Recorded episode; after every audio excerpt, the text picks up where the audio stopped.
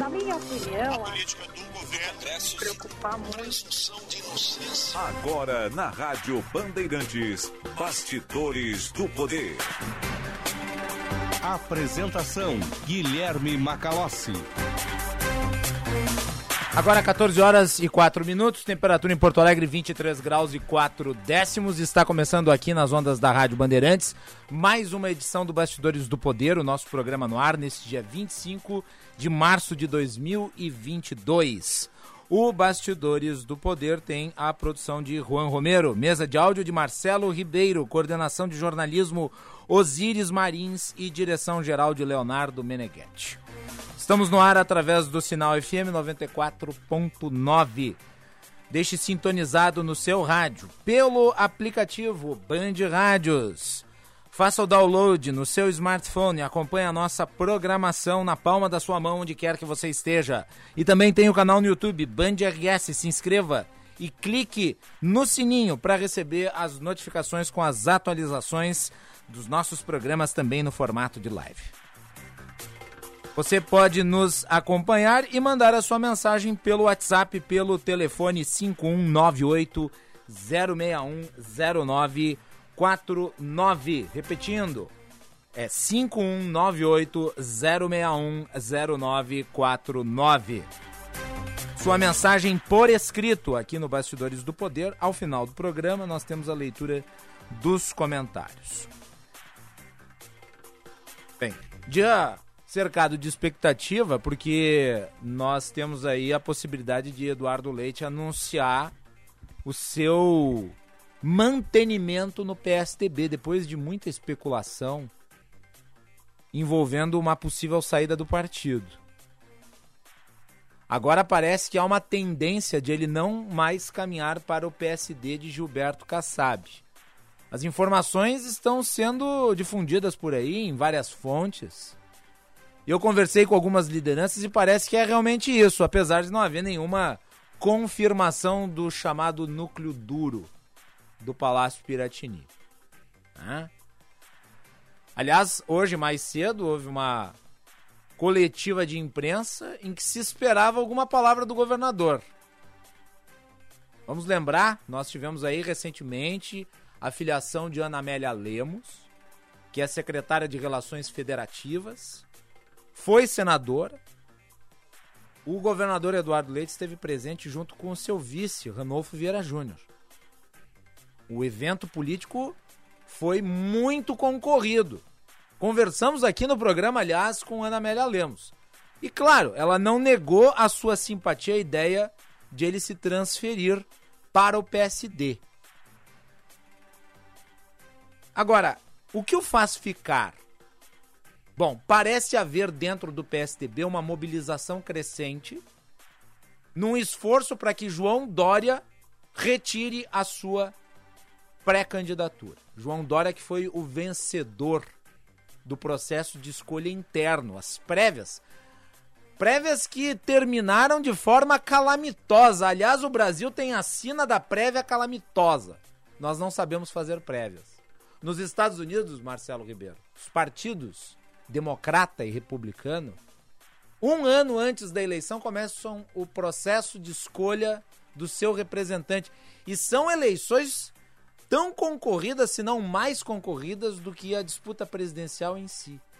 Às vezes as prévias costumam ser até mais violentas em termos de ataques, de críticas, de cobranças. E os filiados dos partidos participam da escolha.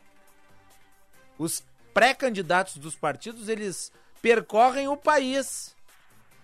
E daí se chega então ao consenso de quem vai ser o candidato. Mas uma coisa também é característica nas prévias americanas, dos partidos, tanto republicano quanto democrata, que é a unicidade posterior ao processo da escolha em si.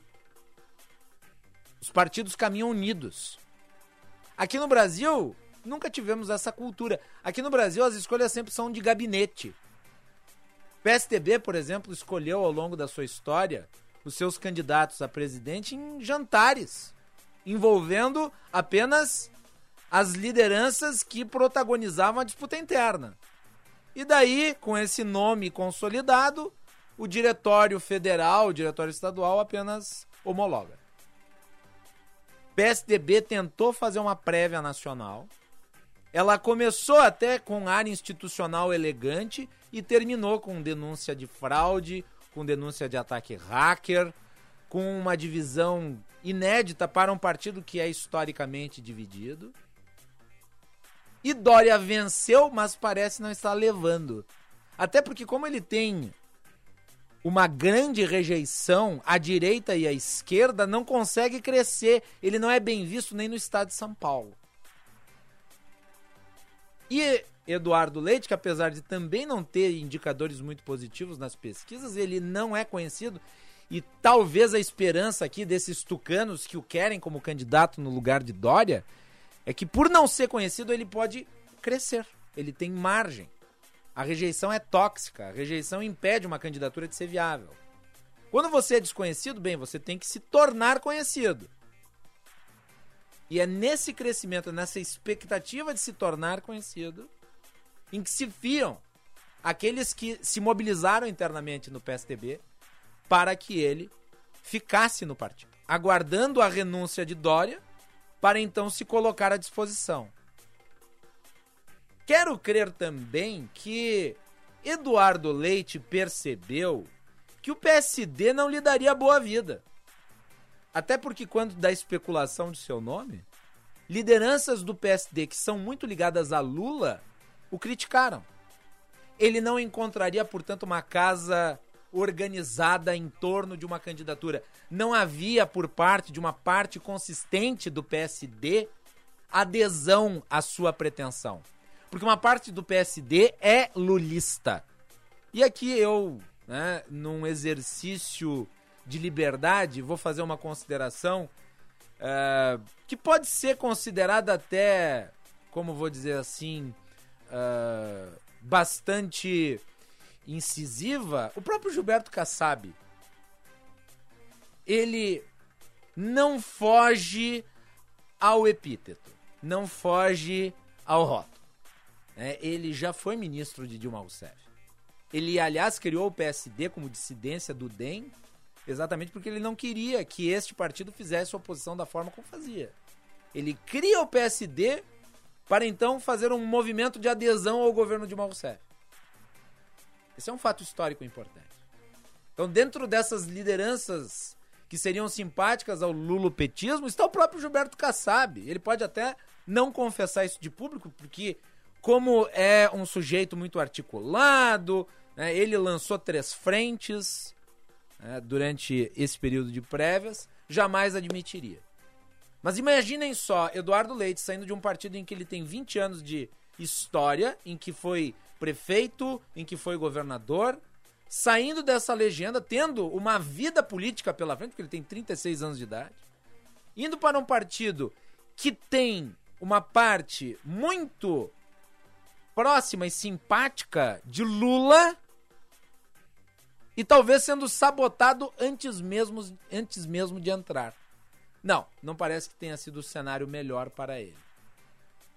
Daí com a carta das lideranças tucanas, com o PSDB aqui do Estado Unido no seu entorno e com a possibilidade de criar uma aliança política ampla, né, inclusive com outros partidos, como o MDB, que tem na Simone Tebet a sua pré-candidata, talvez ele tenha pensado um pouco mais e agora talvez fique. Mas é muito indefinido o cenário ainda, não se tem certeza de nada. Só vai se ter certeza quando nós tivermos uma declaração clara e límpida do candidato, dizendo vou ficar ou dizendo vou para o PSD. Agora 14 horas e 13 minutos, a temperatura em Porto Alegre é 23 graus e 5 décimos.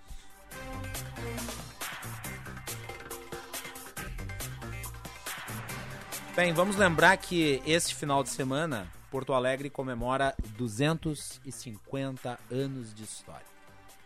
É uma história muito bonita, muito rica. A Rádio Bandeirantes está fazendo a cobertura desta data.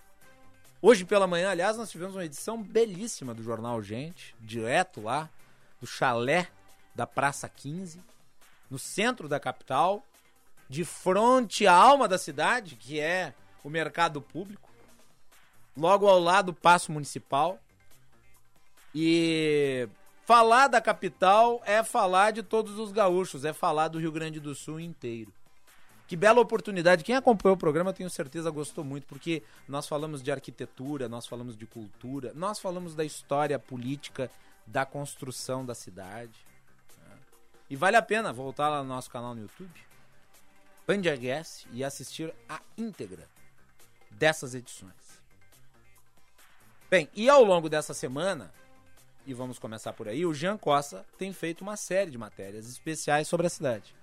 Hoje, sexta-feira, nós temos a última desta série de matérias especiais sobre um quarto de milênio da capital. E no quinto capítulo, a história da Orla. Ponto de partida da capital, que com o passar dos anos volta a ser protagonista entre os cartões postais da cidade. Vamos lá com o Jean Costa. Meu Rio Guaíba que doce é acariciar-te no anzol.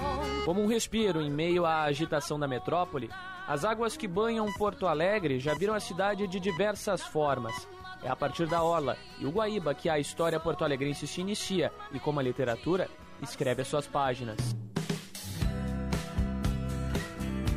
Desde a sua fundação no século XVIII, passando pela enchente que a separou do lago em 1941 e a construção de um muro de mais de 2 quilômetros, erguido para evitar que a situação se repetisse, a capital se reinventou.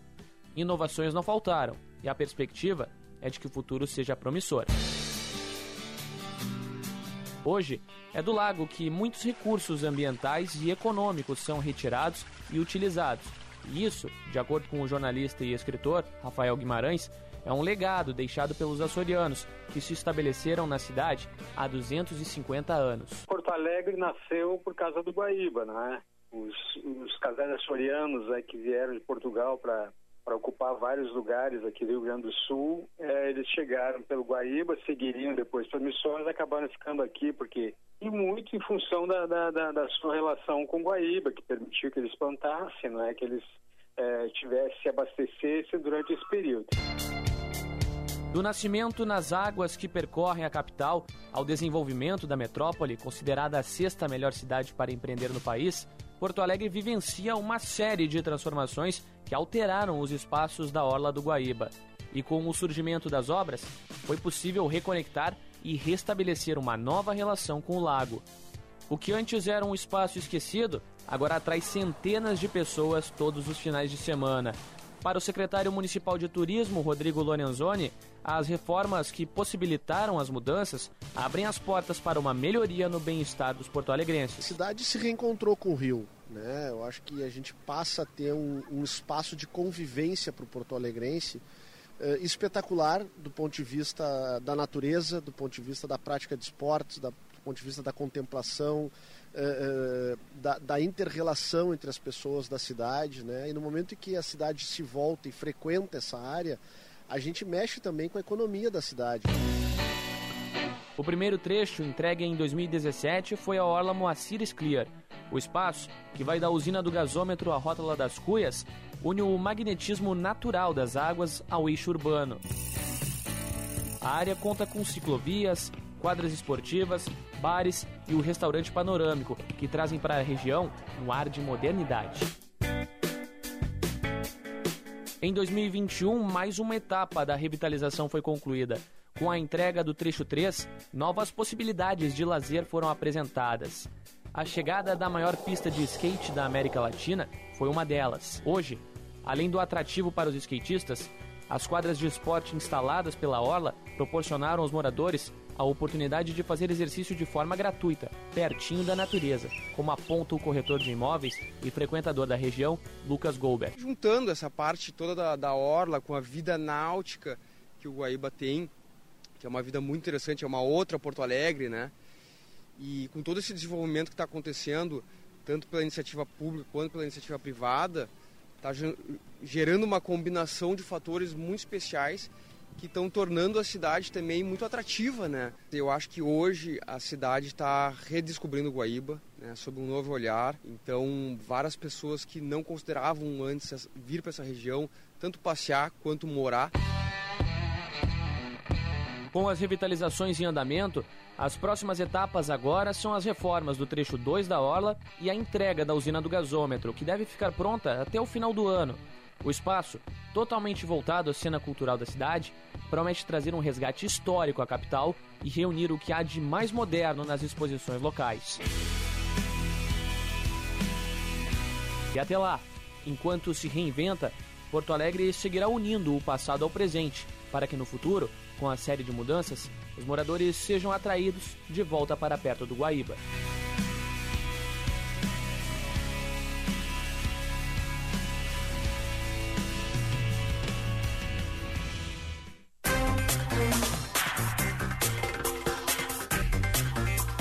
Agora 14 horas e 20 minutos, a temperatura em Porto Alegre 23 graus e 7 décimos, uma bela série de matérias essa do Jean Costa. E nós tivemos aí a novidade que no Parque Harmonia haverá a instalação de uma roda gigante turística, investimento vultuoso, parte aí deste processo de revitalização de uma área da cidade que ao longo do tempo foi se perdendo e que agora está sendo reconquistada.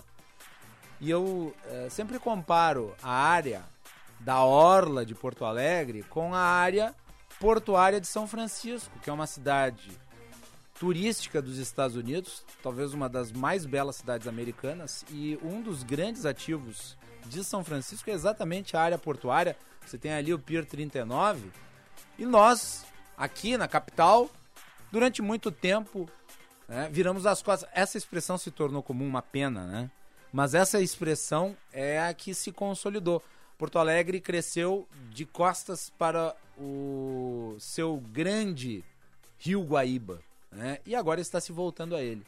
E tenho absoluta certeza, no processo de se voltar a ele, se reencontrará, inclusive para todos os que aqui residem e visitam.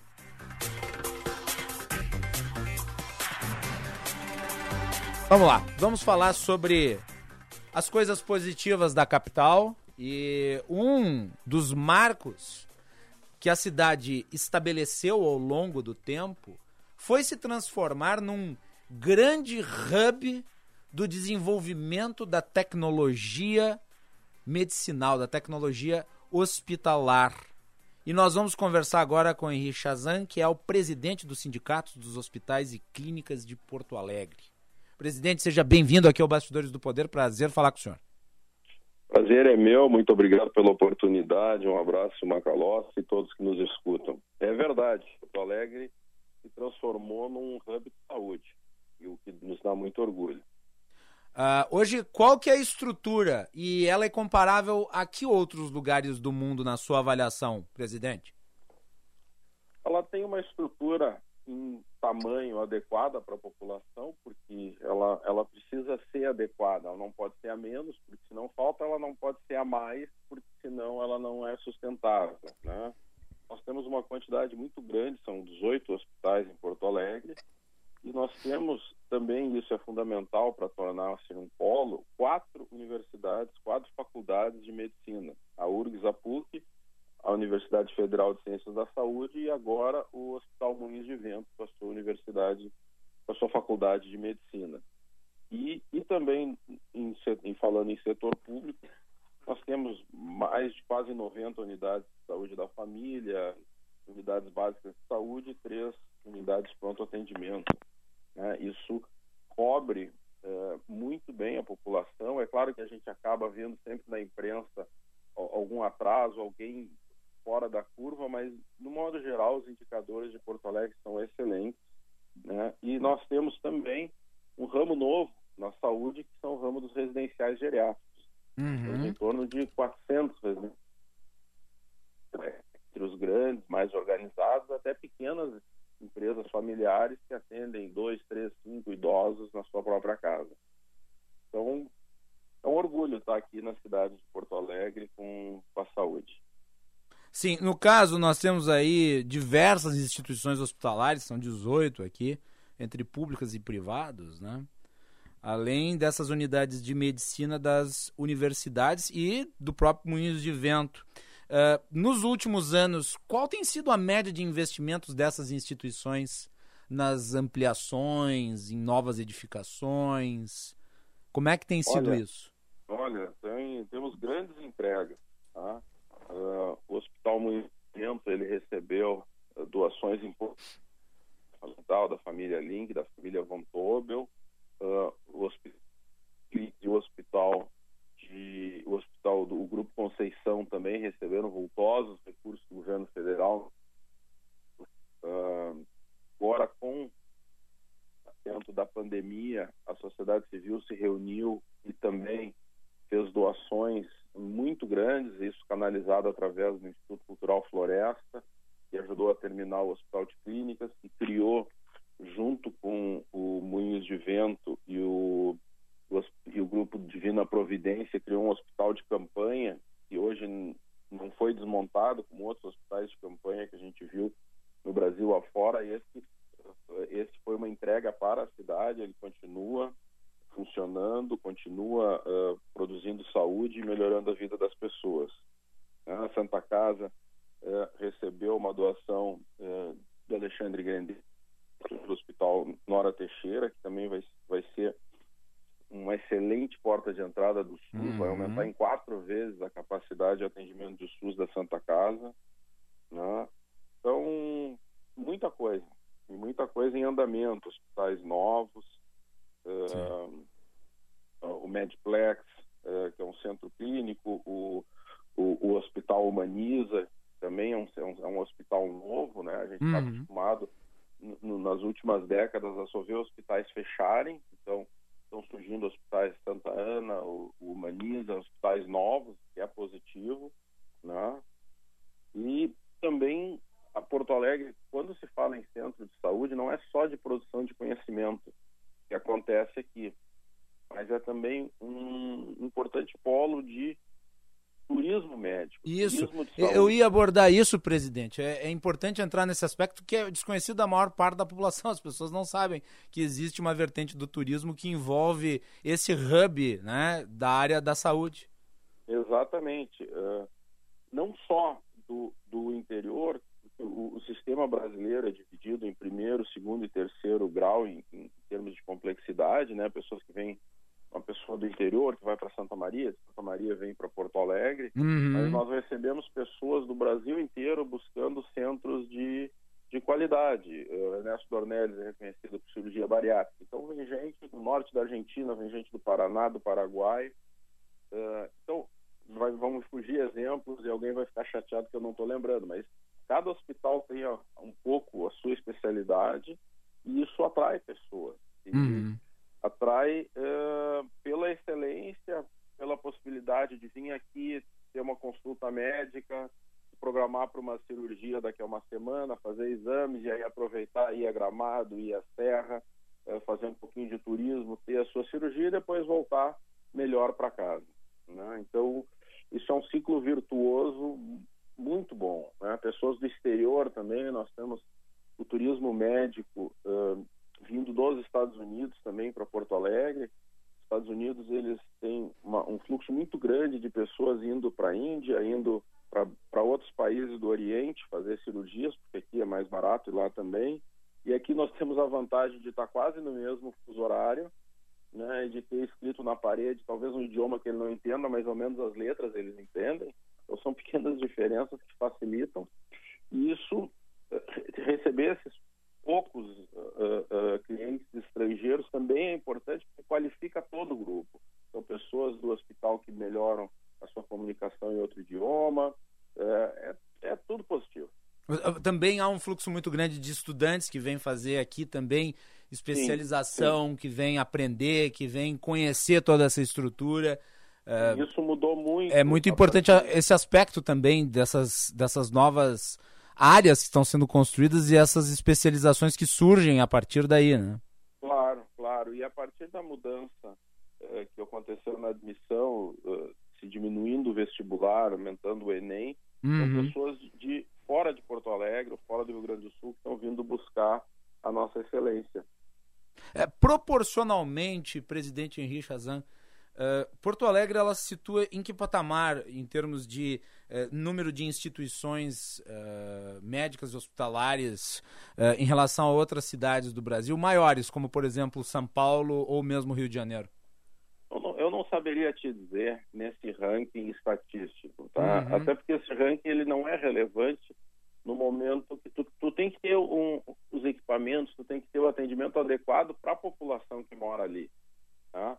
Não pode ter a mais nem a menos. Mas em termos de qualidade, uh, uh, recentemente uma, uma reportagem da revista Newsweek colocou o Moinhos de Vento como o segundo melhor hospital do, uh, do Brasil e o Mãe de Deus como, eu acho que o quarto ou quinto. Tá?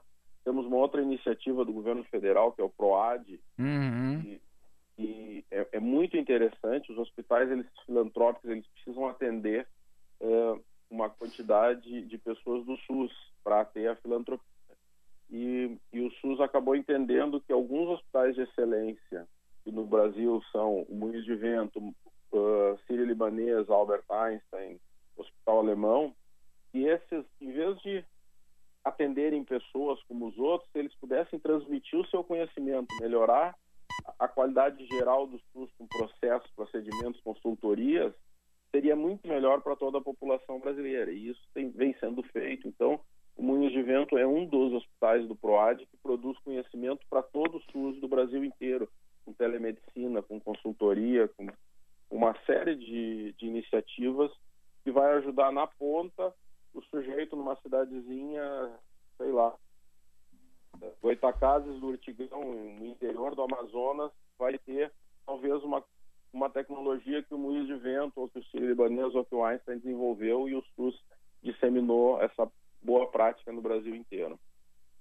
Presidente Henrique Chazan, deixa eu lhe perguntar em relação ao trabalho institucional desse, de, dessa entidade que o senhor preside, que envolve a interlocução entre o setor privado e o setor público. Como é que ela se dá e, e como é que tem sido. Uh, uh, cortou, cortou um pouquinho ali, eu não entendi o início da pergunta. É, eu, eu, eu comentava aqui, presidente, sobre o aspecto, a função institucional que essa entidade que o senhor preside ela tem de fazer interlocução entre o setor público e o setor privado. Como é que isso tem se dado? Como é que, te, como é que se dá essa relação entre os dois? Muito bem. O, o, o, o setor, eh, não de saúde, o setor sindical ele sofreu uma mudança radical, na minha visão positiva, que foi o fim do imposto sindical. Então, uh, as, as empresas, em vez de elas terem aquela obrigação de pagar um, um imposto, que é imposto, né, que não é voluntário, agora elas, eles, elas precisam pagar uma mensalidade, se associar por entender que aquele sindicato, que aquela entidade representa uma coisa positiva para eles. Isso vale para os dois lados. Uh, antes, os trabalhadores também tinham um dia de salário. Agora, eles voluntariamente dedicam salário para o sindicato dos trabalhadores que os representam. E eu acho isso muito mais positivo, porque obriga tanto o sindicato dos trabalhadores quanto o sindicato dos empregadores certo. a prestar serviço, não cair do céu. Né? Tem Brasil afora aí eh, exemplos terríveis de sindicatos que só pegavam o dinheiro e depois não sabia-se mais o que acontecia. Então, uh, voltando para o Sindiospa, nós temos uma série de comitês onde os hospitais, os residenciais geriátricos trabalham juntos, trocam informações, uh, melhores práticas, e com isso os hospitais entendem que vale a pena pagar a mensalidade e ser sócio do sindicato como o nosso. Né? com essa com essa uh, com esse grupo bem formado, a gente tem muita interação com uh, as entidades públicas, né? que afinal uh, quem comanda é o governo nas três esferas, federal, estadual e municipal. Então, a, acabamos servindo como uma caixa de ressonância, inclusive em momentos de crise, como se me permitir eu falar um, o Instituto de Previdência do Estado está devendo sete meses para os prestadores. Então, tenta imaginar alguém que não recebe seu salário por sete meses. Os hospitais estão há sete meses sem receber Sim. os recursos do SUS, os, recursos do IP. Uhum. Tá?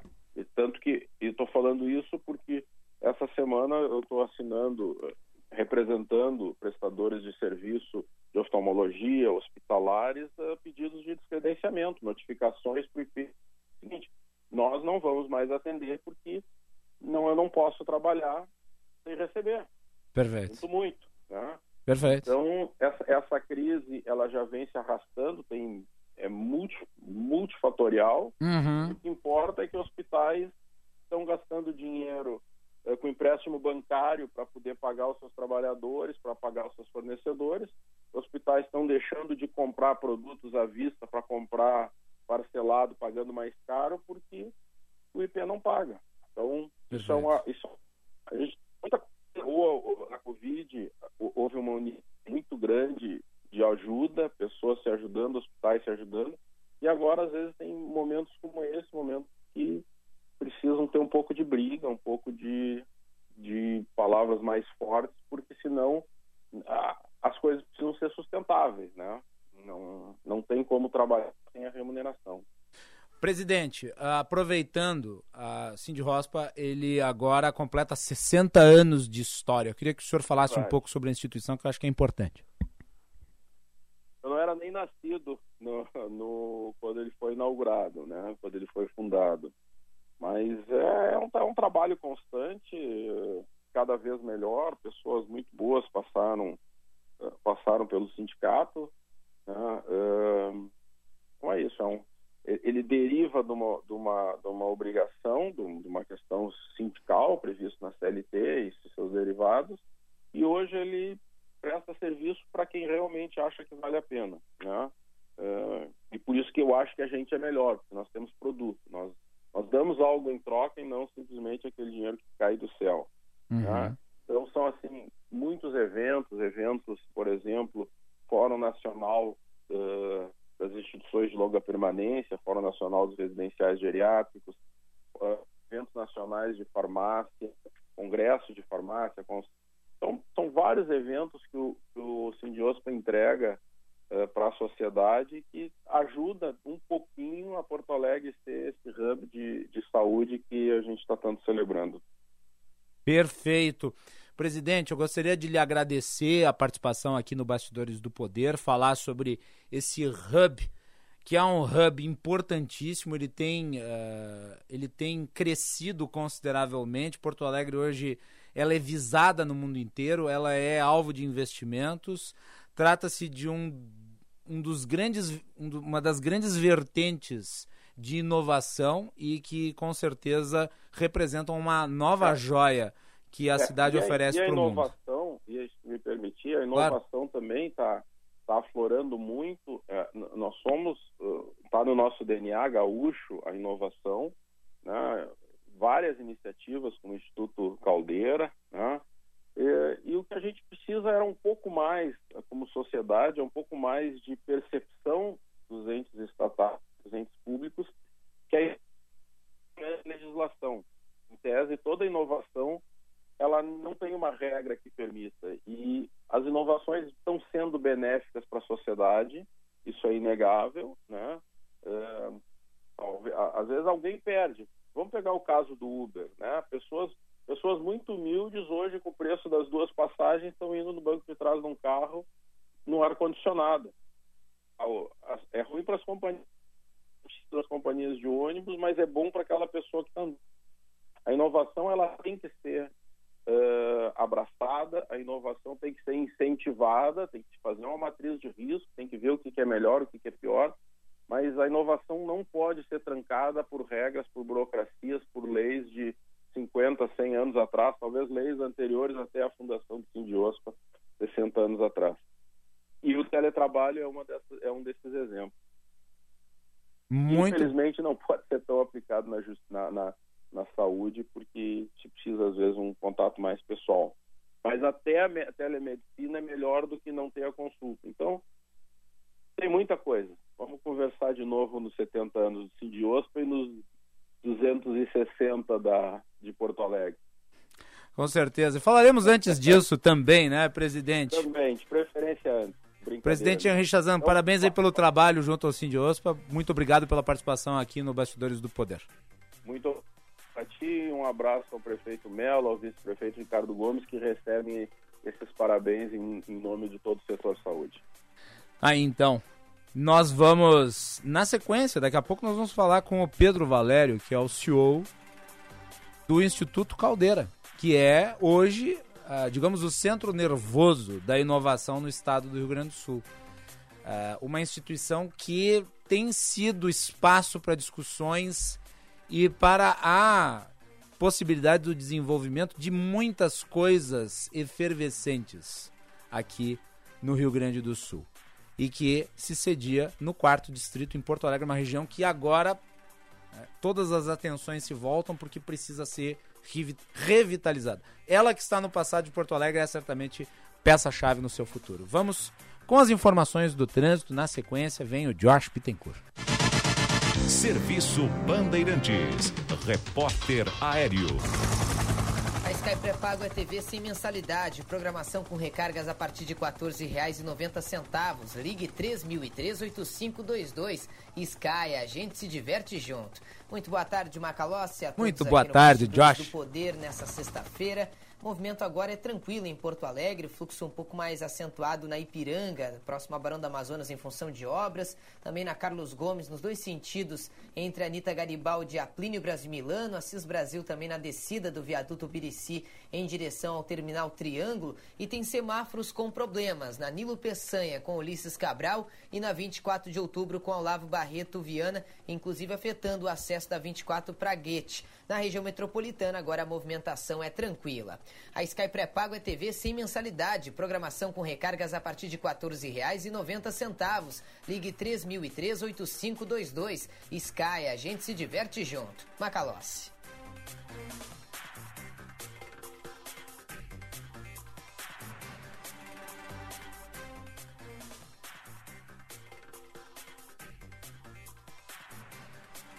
Muito bem, saiu a prévia da inflação.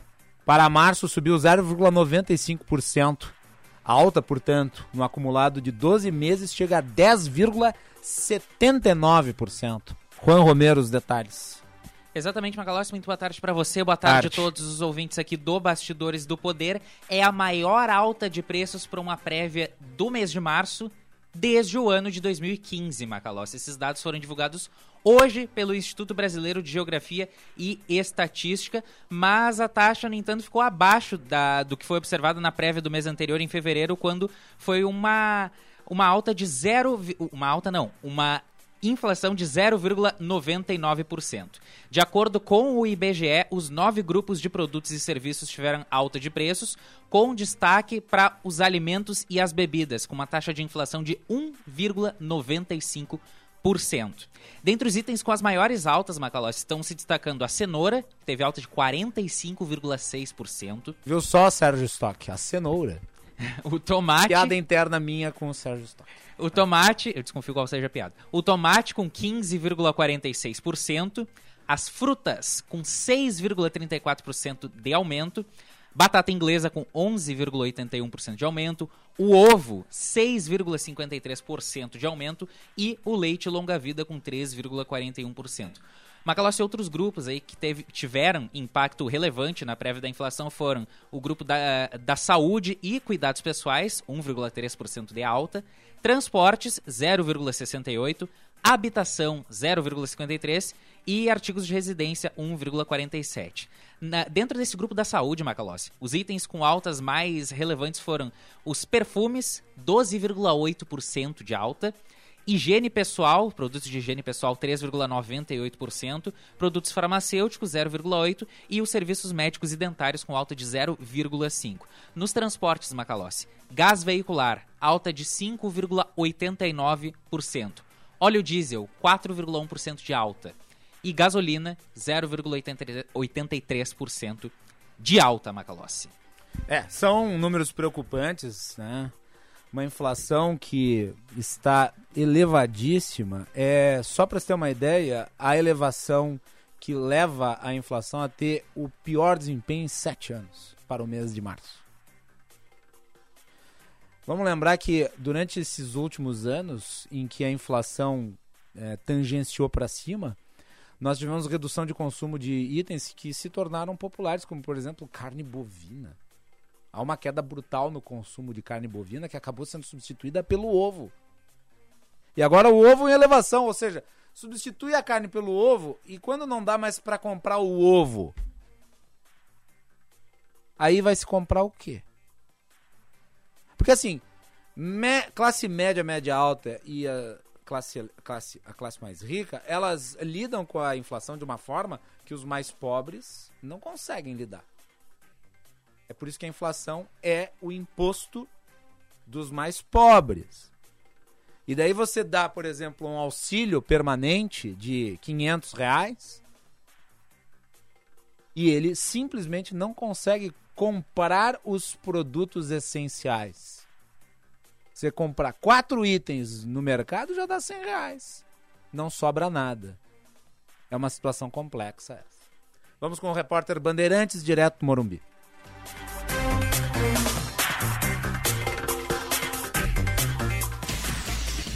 Você está ouvindo a Rádio Bandeirantes de Porto Alegre. Nova planta transmissora FM 94.9. Chegando a novas comunidades. Sintonize FM 94.9 e aplicativo Band Rádios. Bandeirantes. Bandeirantes. No ar com mais emoção. É um oferecimento de Grupo Souza Lima. Eficiência em Segurança e Serviços. Repórter Bandeirantes. Agora, 14 horas 45 minutos, estamos começando mais um repórter Bandeirantes. O relator da lei das fake news acusa as grandes empresas de tecnologia de jogar pesado e fazer chantagem para tentar obstruir o avanço do projeto. Já aprovada no Senado e próxima de ser votada na Câmara, a proposta vai além do combate à disseminação de notícias falsas. De um modo geral, cria regras para as plataformas, como critérios claros para a remoção de conteúdo, que é um dos pontos mais polêmicos do texto. Para o deputado Orlando Silva, as críticas de Google, Twitter e da Meta, responsável pelo Facebook, Instagram e WhatsApp, são, na verdade, ações contra a transparência. Esse é o debate principal. Tem dois artigos no projeto de lei que fala de relatório de transparência, que as plataformas hoje, elas atuam sem nenhum parâmetro legal. A regulação que existe, existe uma regulação estritamente privada, feita por elas. O que se pretende é que haja transparência, publicidade sobre regras na operação que elas fazem, para que nós saibamos quais são os critérios utilizados para remover uma postagem do deputado Orlando Silva. Hoje é um mero registro, violou termos de uso. Qual o termo de uso? Que item? O projeto também prevê o pagamento das plataformas pelo uso de conteúdo jornalístico e regulamenta a utilização de dados dos usuários para publicidade. Segundo o deputado Orlando Silva, entrevistado na Rádio Bandeirantes, as empresas mentem quando dizem que a proposta ameaça a internet livre.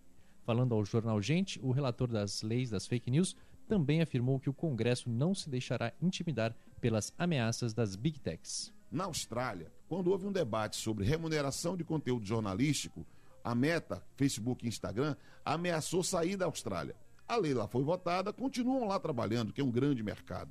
A França acabou de assinar faz duas semanas um grande acordo entre Google e uma associação nacional de jornais para garantir remuneração de conteúdo jornalístico. Eles tinham ameaçado também se retirar daquele país. E a última ameaça da Meta faz um mês.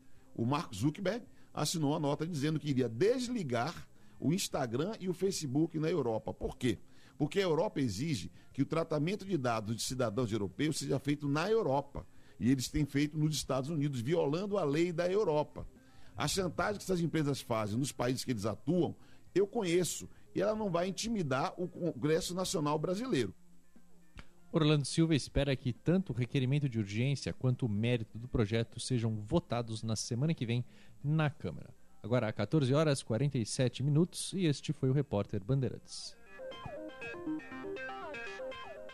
Sou experiente, mas também moderno. Sou inovação, ação. Sou nacional e sou fundamental. Sou forte. Sou diversos serviços e o melhor custo-benefício. Sou parceria e credibilidade. Sou a sua tranquilidade. Souza Lima uma empresa líder com diversos serviços para todas as empresas. Sou tudo o que o seu negócio precisa. Grupo Souza Lima. Gente cuidando de gente, sempre. Entrou na La Sky é assim, tem tudo que a gente gosta. O melhor dos esportes, filmes, séries, desenhos e tudo para sua família se divertir muito. E é tão fácil quanto fazer gol sem goleiro. Olha só a escalação. Com Sky pré-pago, você não paga nenhuma mensalidade. O equipamento é seu e você pode pagar em até 12 vezes sem juros. Você recarrega quando quiser. E o melhor, a partir de 14,90. Ligue 0800 940 2354 e vem pra Sky. 0800 940 2354. Golaço! Brasil! Histórias das Copas. Oferecimento Sorridentes. Alinhador invisível é na Sorridentes. Sorriso de primeira e de verdade. Agende uma avaliação. Água Esferrier. Sua sede pede água. Sua saúde pede Esferrier. Alcalina, pH 10 e Vanádio. E Euro 17 Crédito. O seu correspondente bancário. euro17.com.br.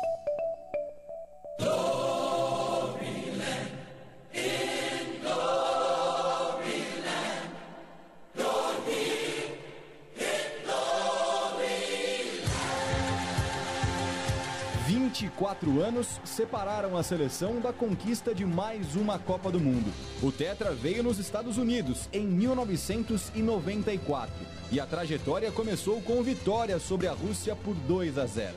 É claro que a Rádio Bandeirantes estava lá, no estádio Stanford, em São Francisco, na estreia, narrada por Éder Luiz. O Brasil está em campo para começar essa caminhada longa tão difícil. Carrega Brasil! a força, esperança de brasileiros que a partir de agora sintonizam a rede Bandeirantes de rádio em todo o território nacional. Sinta, jogador brasileiro, pulsar do coração de cada brasileiro. Leva a inspiração, Romário. Leva a sua força, Bebeto.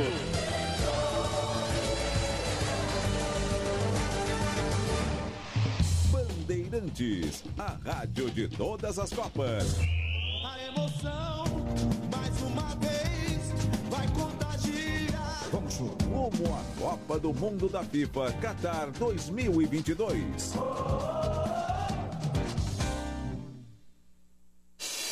Repórter Bandeirantes.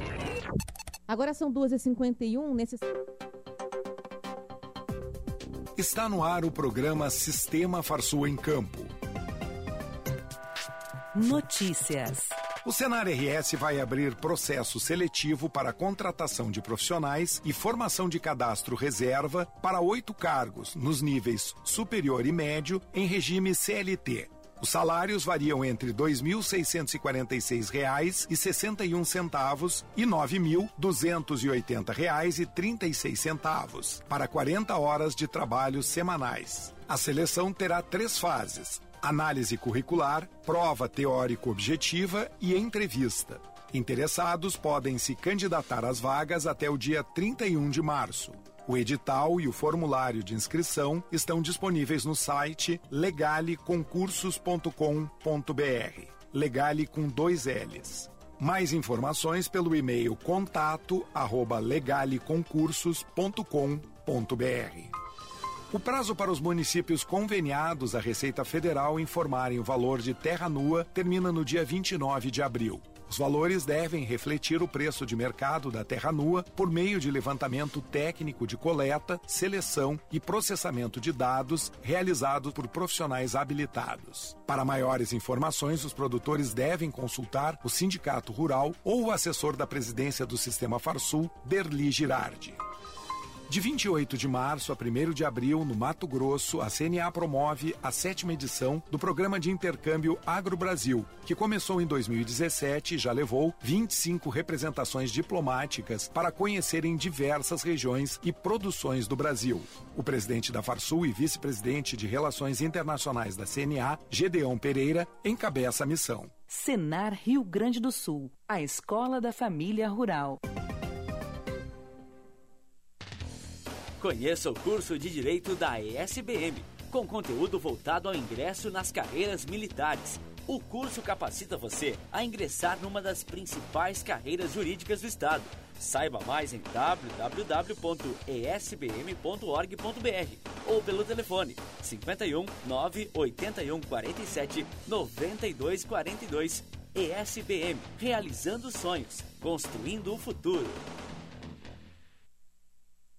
Porto Alegre contra a dengue. A Prefeitura de Porto Alegre está empenhada em combater a dengue, com técnicos da Secretaria de Saúde percorrendo os bairros para identificar e eliminar focos do mosquito, além dos serviços de varrição, capina e retirada de lixo em praças e vias públicas. Você também pode e deve ajudar. Evite o acúmulo de água parada em pátios e terrenos, especialmente em vasos, pneus, garrafas e entulhos. Prefeitura de Porto Alegre. Mais cidade, mais vida.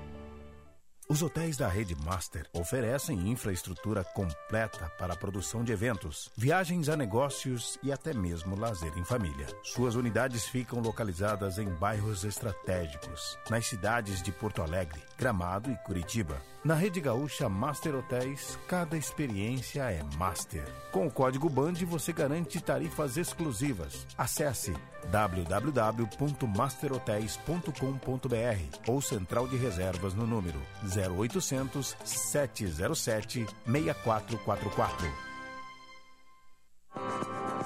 Momento Cinep RS. O Sindicato do Ensino Privado do Rio Grande do Sul atua há 73 anos na representação e qualificação de escolas e instituições de ensino superior. Oferece uma série de eventos e cursos, além de assessorias gratuitas nas áreas jurídica, pedagógica e de gestão. Saiba como se associar ao sindicato. Acesse sinep-rs.org.br. Momento Cinep RS. Kia Sportage 2022 com preço de 2021, só na Kia São Motors. Fale com um de nossos consultores pelo WhatsApp 997795803 e saia de Sportage 2022 0 km com preço de 2021. São condições especiais para você garantir a sua Kia Sportage agora. Kia São Motors, na Ceará 370 e Ipiranga 8113. WhatsApp 997795803. Você de Kia Sportage 0 km quilômetro é na Sun Motors. Com escola e família juntas, muda tudo. Estudantes com famílias que participam de sua vida escolar ficam mais confiantes, interessados e melhoram o rendimento. E para incentivar isso, o governo federal, por meio do Ministério da Educação, criou o programa Educação em Família. Consulte os projetos disponíveis na escola do seu filho. Saiba mais em gov.br/mec. Ministério da Educação, Governo Federal, Pátria Amada Brasil. Bandeirantes. Você está ouvindo Bastidores, Bastidores do, poder, do Poder na Rádio Bandeirante. Com Guilherme Macalossi.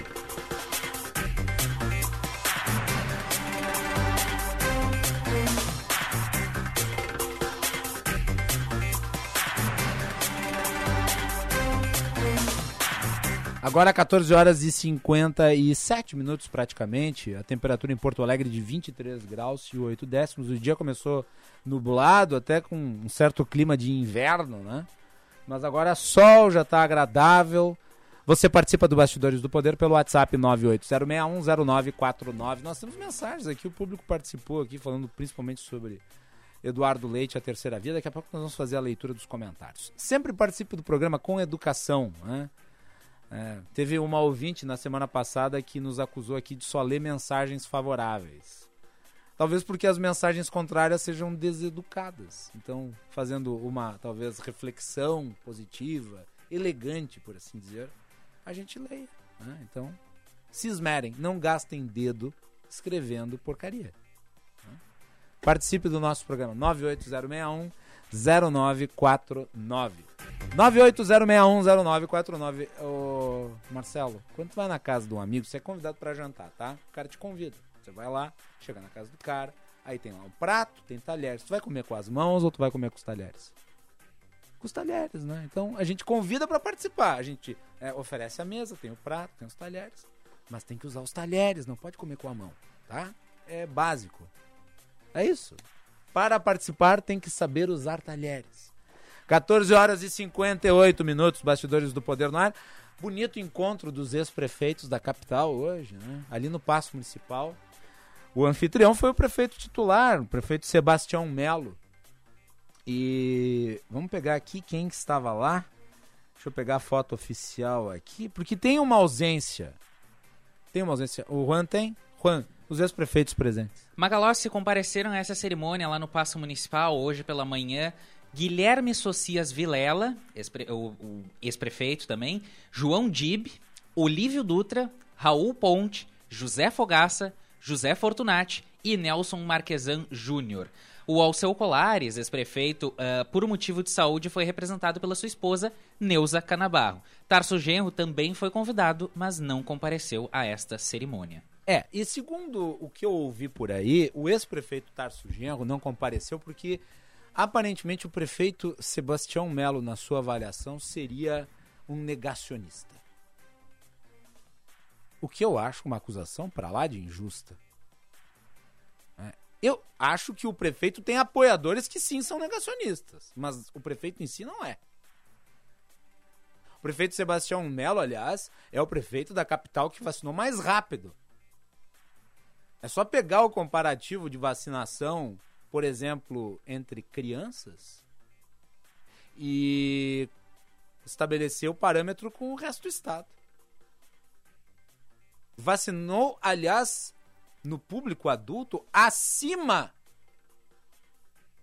da população geral, porque vacinou gente de outros lugares. Abriu-se mão do registro de moradia, da comprovação de residência, porque os frequentadores da cidade também podem ser pessoas que passam o vírus adiante. Aliás, a doença se espalha assim, né? Então, por que obrigar alguém a identificar-se como residente para ser vacinado? Não. Vacine-se quem estiver aí. Medida corretíssima. Sujeito que se cerca de nomes como né, o Mauro Esparta, Dr. Fernando Ritter, certamente não é negacionista. Me parece uma desculpa esfarrapada. Ficou feio, né? A foto tão bonita inclusive com membros do Partido dos Trabalhadores, prefeitos históricos, como Olívio Dutra. Estavam lá. Alguns parecem querem criar barreiras ideológicas intransponíveis. E daí só mostram o próprio sectarismo. Agora 15 horas e 1 minuto. Muito bem. Uh, e nós tivemos aí o anúncio né, do governador Eduardo Leite, um acordo de 500 milhões de reais com o governo federal para avançar na duplicação da BR-116 e da BR-290. O anúncio foi feito hoje pela manhã e a Luísa Schimmer traz os detalhes. Em coletiva realizada no Palácio Piratini nesta sexta-feira, o governo do Rio Grande do Sul anunciou que vai desembolsar meio milhão de reais para acelerar as obras executadas pelo Departamento Nacional de Infraestrutura de Transportes, o DENIT, nas duas principais rodovias do estado. Durante a apresentação do projeto, o governador Eduardo Leite afirmou que os recursos são provenientes das receitas extraordinárias geradas pelas privatizações, que totalizam um investimento de 6 bilhões de reais até o momento. Né, o orçamento neste ano dos, do DENIT em obras e investimentos é de 200 milhões de reais no Rio Grande do Sul, é importante esse investimento.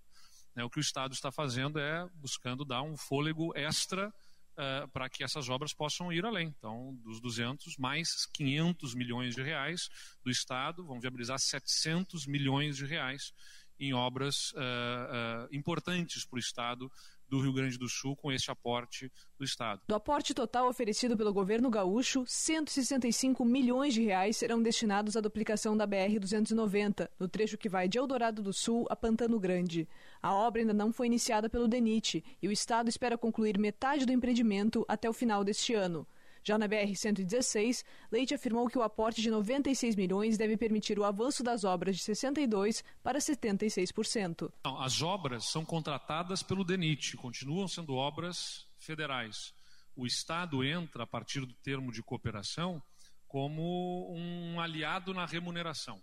Nós não vamos repassar recursos para o governo federal, porque o governo federal não teria capacidade orçamentária de fazer as alterações no seu orçamento para fazer esse desembolso. Questionado sobre seu futuro político, Eduardo Leite afirmou que segue conversando com lideranças do PSD e do PSDB e em breve divulgará sua decisão.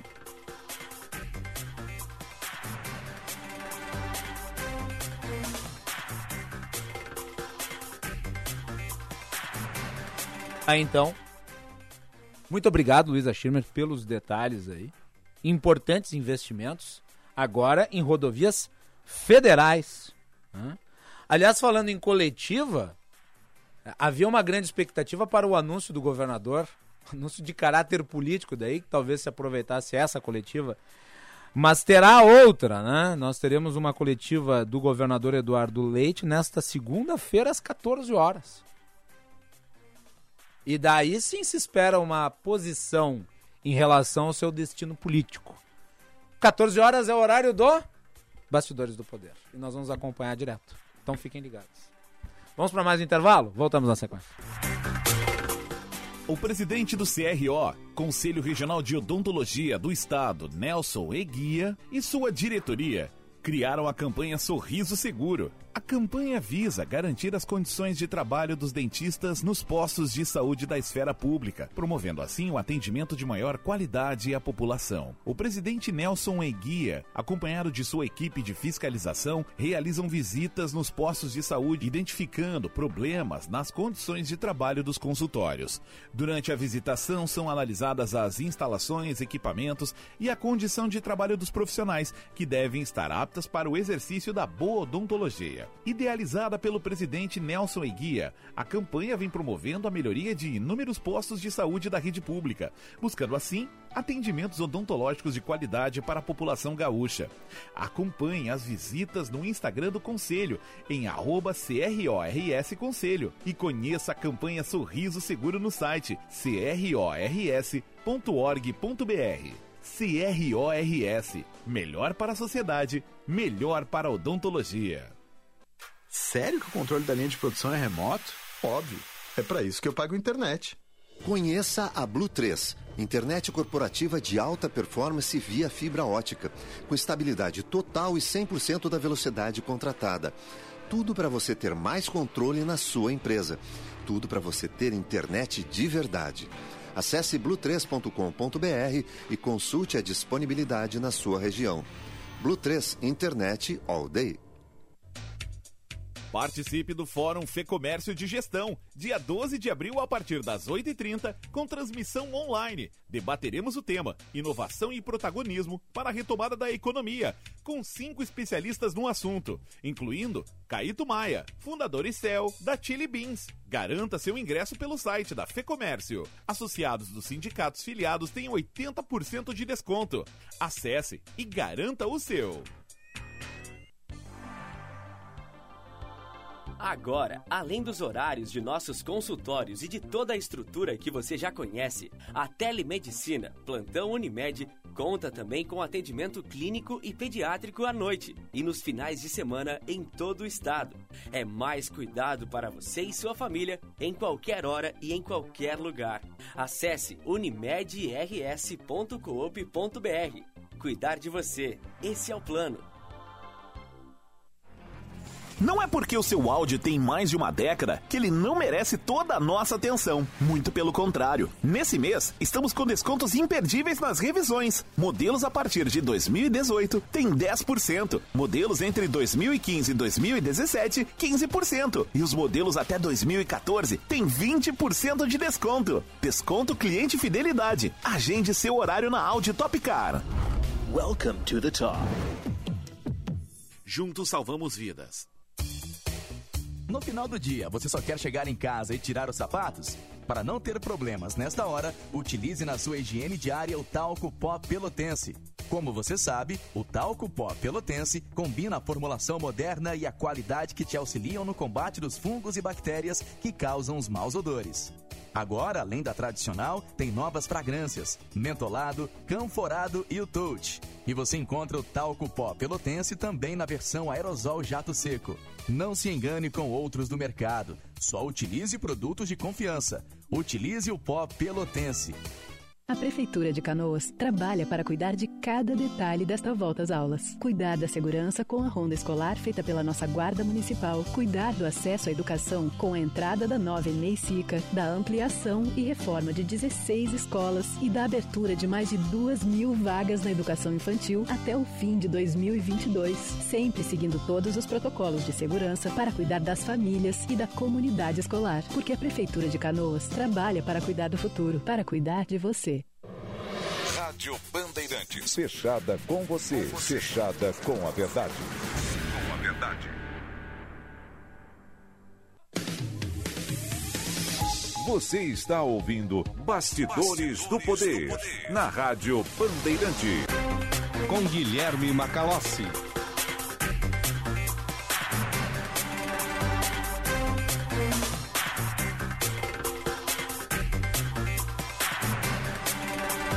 Quinze horas e nove minutos, Bastidores do Poder no ar. Nosso programa aqui na Rádio Bandeirantes, neste 25 de março de 2022. Vamos com a interatividade.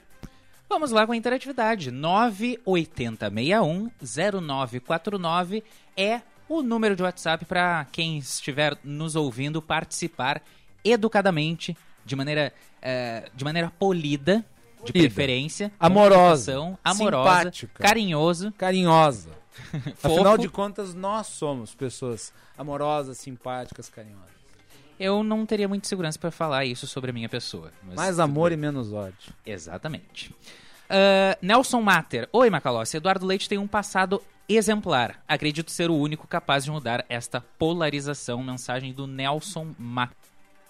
Muito bem, é o que talvez muitos dos que entendem que Eduardo Leite seja o melhor candidato devem crer, né?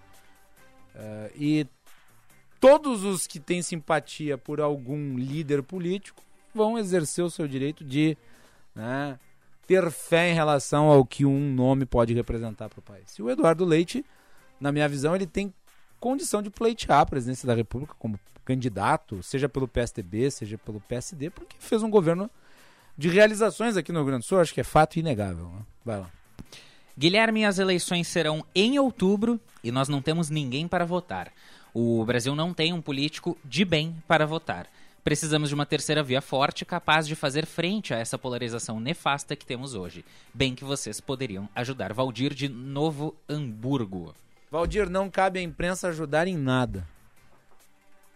Não, não cabe à imprensa fazer o papel de militância política em nome desse ou daquele candidato. Na verdade, o que a imprensa tem que fazer é fiscalizar todos os candidatos. Fazer o exercício crítico, que é parte do seu papel como ente social. Hã?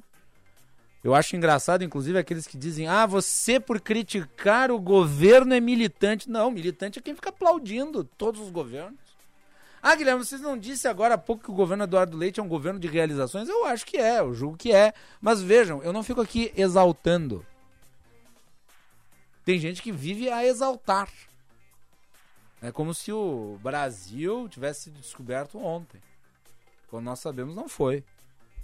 Então, análise crítica é o papel da imprensa. A imprensa não cabe dizer o melhor candidato é este. Aliás, a imprensa não cabe dizer que a população deva votar contra a polarização ou a favor dela. A imprensa tem que fazer o seu trabalho, que é analisar os atores políticos que disputam cargos públicos. E uma vez no poder, serem escrutinados.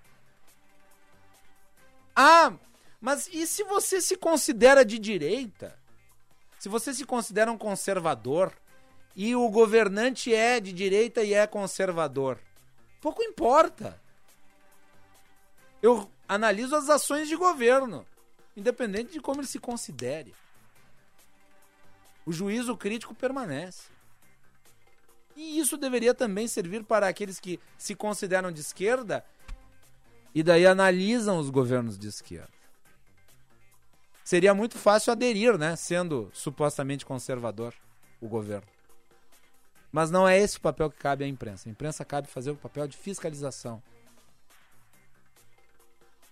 Vamos lá. A mensagem do Fernando, ele cita: O que é isso? terminou o distanciamento social por causa da Covid e a insegurança pública, insegurança pública voltou com toda ousadia.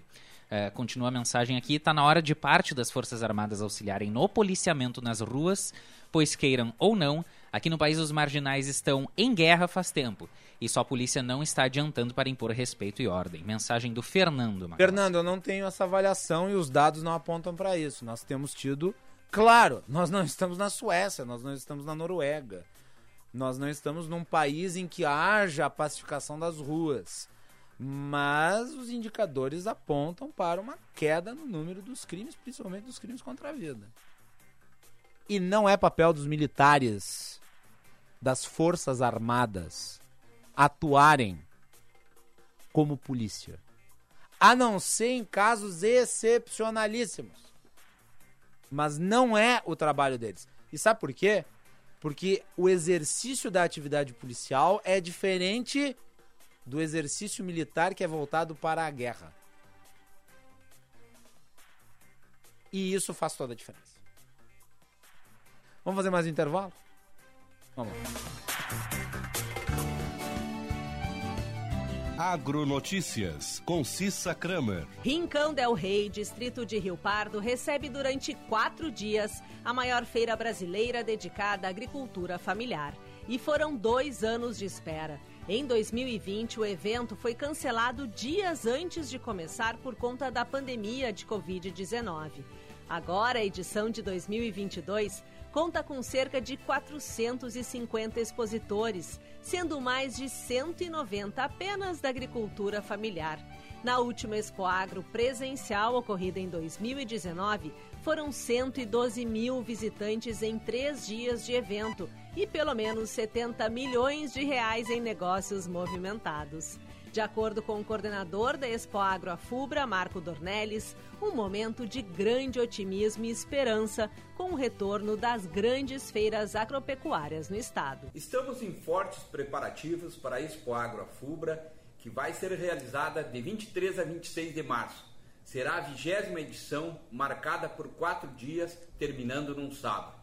Nosso parque está muito bem preparado pelos expositores, instituições parceiras, compondo uma grande programação, onde destacamos o espaço de inovação do agro, onde apresentaremos inovações e tecnologias para o setor agropecuário, além de outras atividades, seminários, programas e os estandes de todos os expositores. Agronotícias. Oferecimento Senar RS. Vamos juntos pelo seu crescimento. Audi Topcar. Descontos de até 15% para produtor rural. No Insta, arroba topcar.audi. E Asgave. Carne de frango. Valorize as marcas do nosso estado.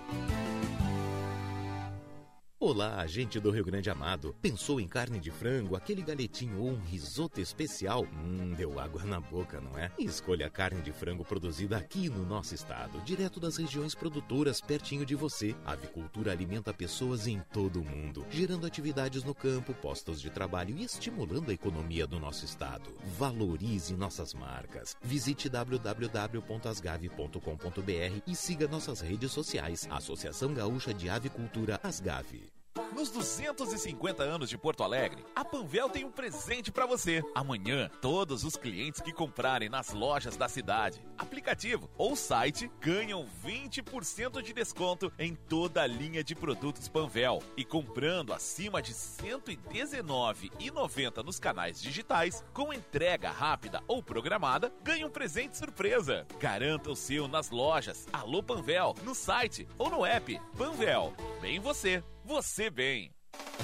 Na Sinoscar, entender de carro sempre foi coisa de mulher. Só na Sinoscar você encontra acessórios com condições especiais para deixar o visual do seu carro mais moderno. Câmera de ré, novo Onix e Onix Plus por 690 reais. Frisos laterais pintados na cor do veículo para novo Onix, Onix Plus e novo Tracker por 490 reais. Protetor de cárter novo Onix, Onix Plus e novo Tracker por 299 reais. Saiba mais pelo WhatsApp 99108 40 4436. Sinoscar, compromisso com você.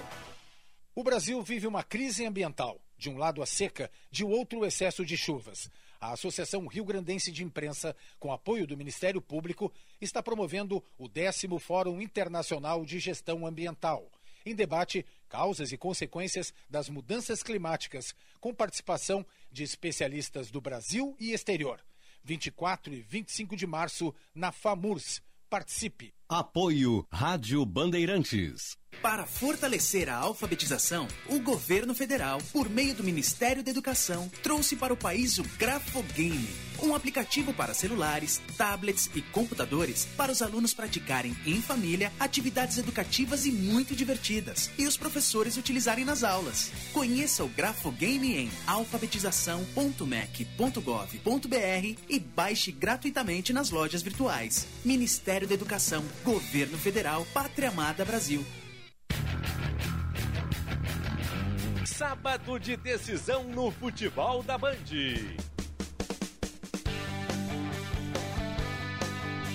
Está começando a fase final do Gauchão. Ipiranga e Grêmio, com narração de Marcos Couto. A bola vai rolar às quatro e meia da tarde. E o futebol da Bandeirantes começa às duas horas, com Sérgio Boas e o jogo aberto.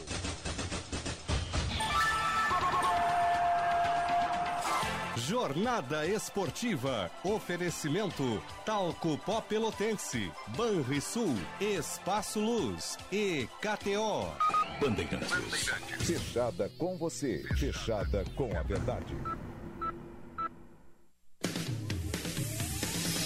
Você está ouvindo Bastidores, Bastidores do, poder, do, Poder, na Rádio Bandeirante. Com Guilherme Macalossi. Agora 15 e 20, temperatura em Porto Alegre 23 graus e 9 décimos, o Bastidores do Poder no ar, com o patrocínio da Escola Superior dos Oficiais da Brigada Militar e do Corpo de Bombeiros Militar, realizando sonhos, construindo o futuro.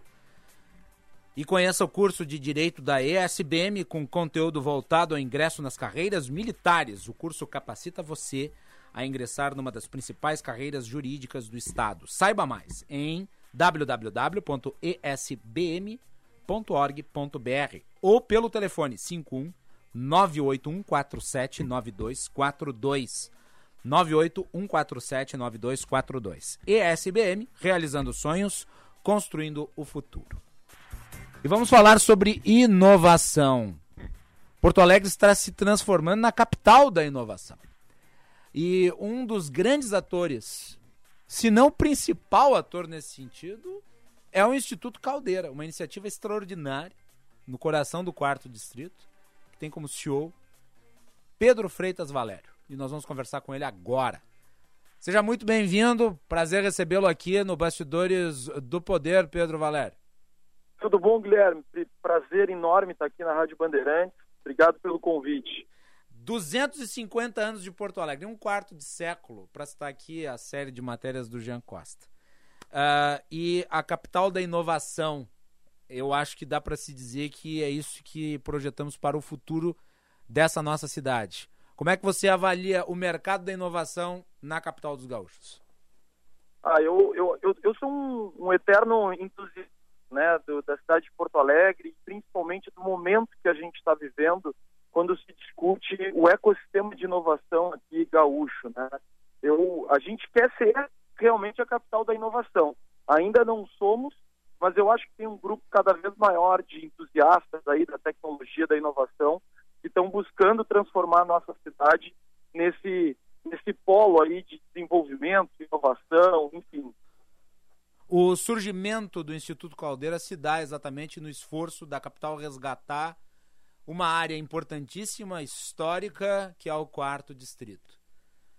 O que, que se projeta a partir dali? É, a gente tem um sonho ali de. A gente costuma dizer que aquilo não é um bairro planejado, é um bairro sonhado, né? Mas a gente tem percebido claramente cada vez mais empreendedores olhando para o quarto distrito como uma oportunidade de consolidar uma espécie de distrito da inovação, né, da tecnologia. A gente já vinha vendo um movimento ali com bares e restaurantes, né, a época ali o Agulha, Capincho, já trazendo desenvolvimento para essa região.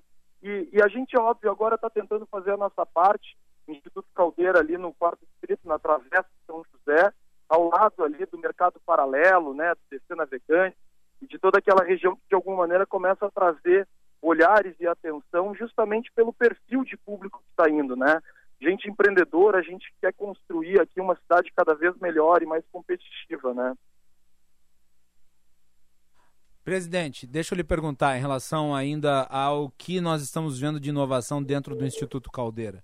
Uh, hoje nós temos quantas empresas ali, quantas entidades estão ali. Nós sabemos que há um fluxo de entidades que também abrem suas portas dentro do Instituto Caldeira. Como é que dá esse, então, esse hub aí entre empresas e tá entidades? Alô? Pode, pode, pode responder. Ah, então, o Instituto ele nasceu uh, operacionalmente, fisicamente, há pouco mais de um ano, né? A gente está completando agora um ano, 26 de março, e a gente já tem aí 283 empresas e instituições que estão conectadas aqui de alguma maneira. Aqui no nosso espaço físico, na área que a gente tem de mais de 22 mil metros quadrados, o Instituto ele reúne quase 80 empresas já, que a gente chama de residentes, e que são empresas de todos os segmentos, todos os portes, e que de alguma maneira estão contribuindo para essa para esse intercâmbio, para essa troca cada vez maior de informação, conhecimento, né, e de uh, oportunidades de, de, projetos inovadores estarem uhum. conectados. É, é, importante lembrar que o Instituto ele é certamente uma consequência de um movimento que vem acontecendo há muito mais tempo aqui no, em Porto Alegre, né? A gente tem aí o, o Tecnobook, Tecnocinos, a gente tem justamente um ecossistema que vem se consolidando no passar do tempo e a gente uh, surge, né? O Instituto surge de um movimento maior que é o próprio Pacto Alegre, né? Então, um movimento tem mobilizado uma série de instituições e pessoas que justamente querem ver uma cidade cada vez mais dinâmica, né? E aí, claro, o espaço físico ele coroa esse processo, uh, tendo uma oportunidade ali de troca, intercâmbio diário dentro das dependências do instituto. Hoje já são mais de 700 pessoas que circulam diariamente ali, buscando de alguma maneira uh, trocar entre os empreendedores e entender como que as tecnologias podem ajudar os seus negócios, as suas empresas, né? Sim. É, nós vemos ali várias iniciativas, notícia ali de fintechs, de startups, de enfim, uma míriade de novas iniciativas surgindo e tendo uh, o Instituto Caldeira como palco, né? É, a gente hoje. Porque o Instituto, ele, ele, ele tem nasceu... o apoio de grandes empresas, empresas fundadoras que já são marcas consolidadas, mas ele permite a criação de outras tantas, né? Exatamente. A gente, o Instituto nasceu justamente da união de 42 grandes empresas, né? Então, uh, Cicred, Agibank, Imed, Imbeta, Gerdau, Évora, né? Nomes muito conhecidos, inclusive da população gaúcha, que entendiam a importância de fomentar o ecossistema, de estarem de alguma maneira contribuindo para o surgimento de novos negócios, novos empreendedores. E é legal porque esse espaço justamente reúne grandes empresas, marcas consolidadas, eh, empresas que já vêm com uma longa tradição de criação de valor para a nossa sociedade e a oportunidade de conhecer, trocar com jovens empreendedores, startups que estão recém iniciando e que de alguma maneira têm trazido através da tecnologia eh, maneiras dessas grandes empresas e, da, e do próprio ecossistema do Grande Sul estar tá mais próximo do que a gente vê acontecendo nos Estados Unidos, em Israel e assim por diante. Né? Sim. E, e, como é que tá? Aí eu acho que é importante, porque nós temos aí entidades, empresas já consolidadas. Uh, como é que está a relação, por exemplo, com as universidades? Mencionasse antes uh, instituições como a Tecnopuc e outras, uh, outros celeiros de tecnologia, que já são até mais antigos. A Tecnopuc, acho que foi uma das primeiras surgidas aqui é, no estado desse dúvida. tipo. Como é que está isso? As técnicas? Assim, o nosso, a, a, nossa criação está de forma umbilical conectada a, essa, a esse momento que as próprias universidades têm provocado aqui no estado de colaboração. Aliança para a Inovação, que foi um termo de cooperação assinado pela Universidade Federal do Rio Grande do Sul, a PUC, a Unicinos, né, eh, que de alguma maneira funcionaram desde o início como indutores para que a gente agentes, agentes da iniciativa privada, membros do poder público, se mobilizassem enquanto sociedade para poder realmente a, a, consolidar o nosso ecossistema de inovação. Hoje o Instituto mantém uma relação muito próxima com muitas universidades aqui do Estado, né, dando destaque, como eu comentei, a, a, a URGS, a PUC a Unicinos. A, a PUC, a gente sempre faz a menção, né, o, o Jorge Alti, é um dos nomes mais importantes aí do nosso cenário do ecossistema de inovação, que há muito tempo participou da concepção do próprio Tecnopuc e hoje reconhecido como uma, o melhor eh, parque tecnológico do Brasil. Né? Então, como eu disse, eu acho que é, um, é uma construção de muitos anos que vem sendo feita e que, de alguma maneira, hoje a gente colhe, começa a ver esses frutos sendo colhidos aí nessas articulações que têm sido feitas pela sociedade civil. É, e eu estava conversando com pessoas que empreendem no ramo dessas novas iniciativas. Existem dados muito interessantes aí sobre como hoje as startups hoje, que são fonte de bons negócios para muita gente, elas se concentram em boa medida aqui na região metropolitana e na capital. Né? Sim, a gente fez um, um, uma pesquisa. Até o ideal é que não se concentrem tanto, né? Mas é, isso Sim. denota a característica inovadora aqui da capital. É, a gente, a gente fez um estudo no ano passado chamado RS Tech, que era uma fotografia realmente sobre a nova economia no, no Rio Grande do Sul. Este ano a gente vai fazer novamente uh, uma nova edição. E no ano passado a gente mapeou 660 startups né, 667 startups uh, que estavam em atuação aqui no estado. Startups, né, no bom português, são empreendedores, né, pessoas que estão se prevalecendo e utilizando de novas tecnologias, novas formas de gestão, novos modelos de negócio para, de alguma maneira, gerar valor para a sociedade. O que, que acontece? 60% desse número está concentrado na Grande Porto Alegre. Esse é um dos exercícios também que o Instituto, de alguma maneira, provocar e, e contribuir é como é que a gente vê os 497 municípios, né, cada vez mais conectados e inovadores. É uma alegria, é claro, que Porto Alegre mostra essa força e mostra naturalmente a nossa vocação empreendedora, que não é de hoje, né? São muitos e muitos anos com muitos empreendedores que de alguma maneira vem solidificando a nossa capital como uma cidade empreendedora, né? Muito bem, Pedro Valério, show do Instituto Caldeira, uma importante instituição da inovação aqui na capital. Nós temos aí 250 anos de história e toda uma história pela frente e certamente as iniciativas criadas no Instituto Caldeira nortearão os, eh, os próximos acontecimentos nessa cidade e no Rio Grande do Sul. Muito obrigado pela participação aqui, Pedro Valério, e parabéns pelo trabalho. Muito obrigado, Guilherme. Obrigado pela, pelo espaço e que a gente tenha uma cidade realmente cada vez melhor para todos nós que compartilhamos essa paixão por Porto Alegre. Convido a todos a seguirem aí o Instituto Caldeira nas suas redes sociais e obrigado à Rádio Bandeirantes mais uma vez. Obrigado. Nossos microfones estão abertos sempre ao Instituto Caldeira aqui no nosso programa e na Rádio Bandeirantes. Um abraço. Agora 15 horas e 31 minutos, Bastidores do Poder no ar com o patrocínio da Escola Superior dos Oficiais da Brigada Militar e do Corpo de Bombeiros Militar realizando sonhos, construindo o futuro. E atenção, fique atento, beba água pura, muita água, livre de vírus e de bactérias. Água sem cheiro, sem gosto, com importantes sais minerais. Ideal para sua saúde e de sua família. Purificadores e mineralizadores de água natural, gelada e alcalina, com ou sem ozônio na WaterSul. Ligue WaterSul 3231 4567. 3231-4567 WaterSul. Atenção total ao cliente. Visite o site www.watersul.com.br. Vamos com as informações do trânsito, mais uma rodada na parceria Band BTN, agora com a Letícia Pelim. Serviço Bandeirantes. Repórter Aéreo. Você conhece o arroz prato fino, produtos de qualidade superior, selecionados grão a grão. É garantia de rendimento, sabor e sempre soltinho. Prato fino, existe arroz e existe prato fino. Muito boa tarde, Guilherme Macalossi. Boa tarde, Letícia. O trânsito aqui no Bastidores do Poder, falando da BR-116, onde tem ocorrência. A partir do Parque Zoológico em Sapucaia, com trânsito lento, segue assim passando o viaduto da Charlau no sentido da Novo Hamburgo. Tem ocorrência na altura do viaduto da João Correia, por isso o trânsito complicado.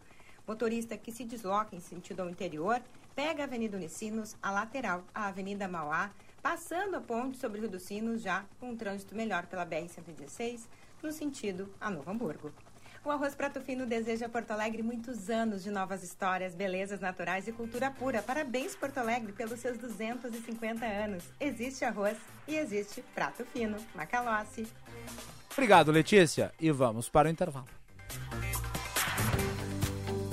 Porto Alegre, 250 anos. Cidade da nossa vida. Participe das comemorações do aniversário da cidade. Confira o evento. Dia 25, sexta, às 20 horas, tem o baile de debutantes. 250 sonhos a serem realizados no Parque da Redenção. Participe! Prefeitura de Porto Alegre. Mais cidade, mais vida.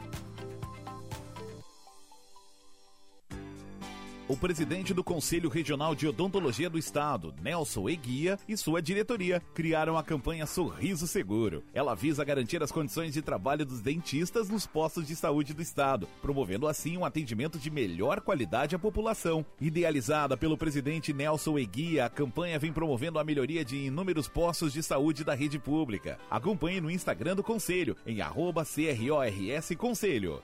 CRORS. Melhor para a sociedade, melhor para odontologia.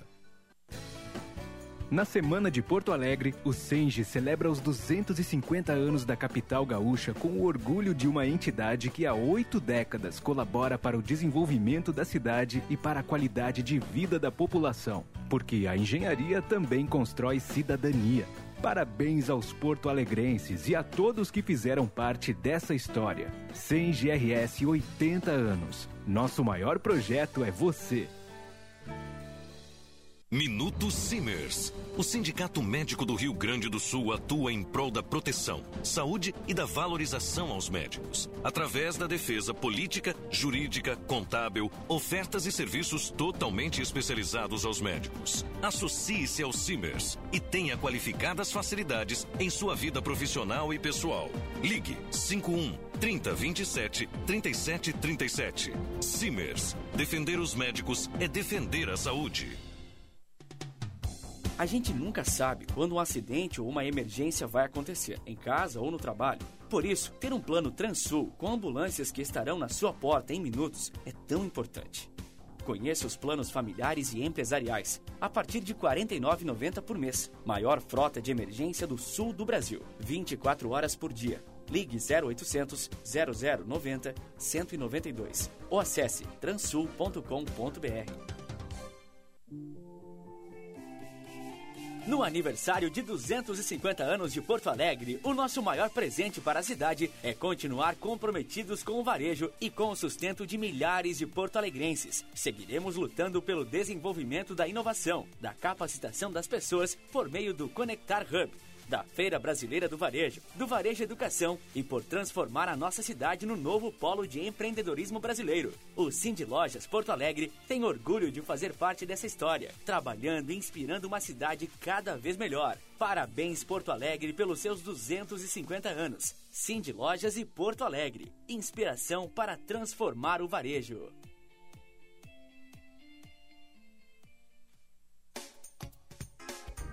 Fecha meses Ponqueado Jardine. Linha Onix 2022 com entrada reduzida e cashback de R$ 1.500. Cruze 2022 com juros zero em 36 vezes e cashback de R$ 3.500. Tracker com mensais a partir de 990 reais. Ponqueado Chevrolet, a revenda que não perde negócio. No trânsito, sua responsabilidade salva vidas. Use o cinto de segurança. Tabacaria Paromas, 20 anos de tradição, atendimento personalizado. Dê mais paromas ao seu estilo. A sua tabacaria em Porto Alegre, Avenida Farrapos 286. Teleentrega Whats 995586540. Rádio Bandeirantes. Fechada com você. Fechada com a verdade. Você está ouvindo Bastidores, Bastidores do, poder, do Poder na Rádio Bandeirante. Com Guilherme Macalossi. 15 horas e 37 minutos, bastidores do Poder no Ar, com o patrocínio da Escola Superior dos Oficiais da Brigada Militar e do Corpo de Bombeiros Militar, realizando sonhos, construindo o futuro. Você participa do Bastidores do Poder pelo WhatsApp 980610949. Mande a sua mensagem por escrito 980610949. Nós temos aqui outras mensagens. Na sequência teremos aí a leitura de algumas delas. Ao decorrer dessa edição, ainda no final, né? Já estamos aí caminhando para a última parte do programa. E nós vamos conversar agora com o ex-prefeito e ex-deputado Marco Alba, que está na linha para comentar sobre o processo de escolha do pré-candidato do MDB aqui no Rio Grande do Sul. Uma, uma escolha que me parece está eivada de polêmicas. Seja muito bem-vindo, prefeito. Boa tarde, Guilherme. Boa tarde aos seus ouvintes, a Bandeirante. E um prazer conversar contigo. Realmente, o MDB tem enfrentado nos últimos meses né, uma dificuldade de, de compreensão interna e de encontrar um encaminhamento que pudesse efetivamente é, construir uma unidade e uma harmonia de convivência entre as diferentes opiniões. Então, isso é muito ruim. Um partido que historicamente é unido aqui no Estado, né? E o partido como um todo. O partido é historicamente unido aqui no Estado, mas dessa vez parece caminhar dividido. Foram uma consequência de erros e equívocos né? na construção da escolha do candidato. Inicialmente, e até ontem, né, pelo menos, havia duas pré-candidaturas postas e que de dezembro ou de desde 2020 até dezembro de 2021 caminhavam juntos, uma perfeita harmonia entre a, deputada, a bancada federal, a bancada estadual, enfim, e depois houve uma ruptura Sim. deste grupo. Né? Uhum. E por este motivo, aliás, as prévias marcadas para 19 de fevereiro do corrente ano foram construídas e elaboradas pelo diretório anterior e pela executiva anterior, cujo presidente era o deputado Alceu Moreira, e o secretário-geral, que é quem controla o livro e escreve as narrativas, Gabriel Souza. Né? Os que estavam assim, disputando. Assim, já tínhamos dificuldades por algumas divergências com relação à aproximação e à forma caudatária que parte do partido, enfim, ou a, a parte da bancada do PMDB se relaciona com o governo. Mas isso né, eu acho que não é tão importante hoje quanto o debate que está posto. O que, que aconteceu? Com a ruptura ou com a incapacidade de unir e com uma certa um certo acirramento nos ânimos das duas candidaturas e de seus correligionários, a prévia de 19 de fevereiro não foi realizada. Houve a ascensão do deputado Fábio Branco, atual prefeito de Rio Grande, na condição de vice-presidente, e é, construiu a formatação, antecipou a eleição do novo diretório da executiva para construir uma formatação nova e, a partir da nova executiva e novo diretório, encaminharmos as prévias e os próximos passos do partido. Perfeito. Acontece que é eleito o presidente Fábio Branco numa reunião é, do partido e dos convencionais, né? os, os membros, enfim, do partido que elege o presidente, é, encaminhou-se a construção de um diretório de consenso, ah, em que este foi coordenada a sua construção pelo atual presidente Fábio Branco e alguns líderes do partido, e eu me incluo até porque eu tenho é, cópia da minha participação no dia da escolha da executiva, no meu discurso, enfim, das colocações que fiz. E tanto a executiva como esse diretório foram construídos para unir o partido, para construir uma unidade e uma harmonização, e principalmente do diretório, né, uhum. que agora se tornou o colégio por enquanto, é, que pretende definir a escolha do candidato a governador, que não é o legítimo, pelo menos é, o estatuto é bem claro, quem decide é a convenção estadual, com a participação de no mínimo 709 delegados, ou uma pré-convenção, como já te, tinha sido marcada, com a presença de em torno de 1.500 participantes, que seriam os prefeitos, vereadores, presidentes municipais, delegados do partido e membros de setores do MDB. A atual executiva, que também foi composta para unir e não para impor né, a lógica que está impondo, foi por consenso também. Não é. foi para. Essas duas escolhas, Macalossi, da executiva e do, do diretório, não foram construídas para escolher o candidato.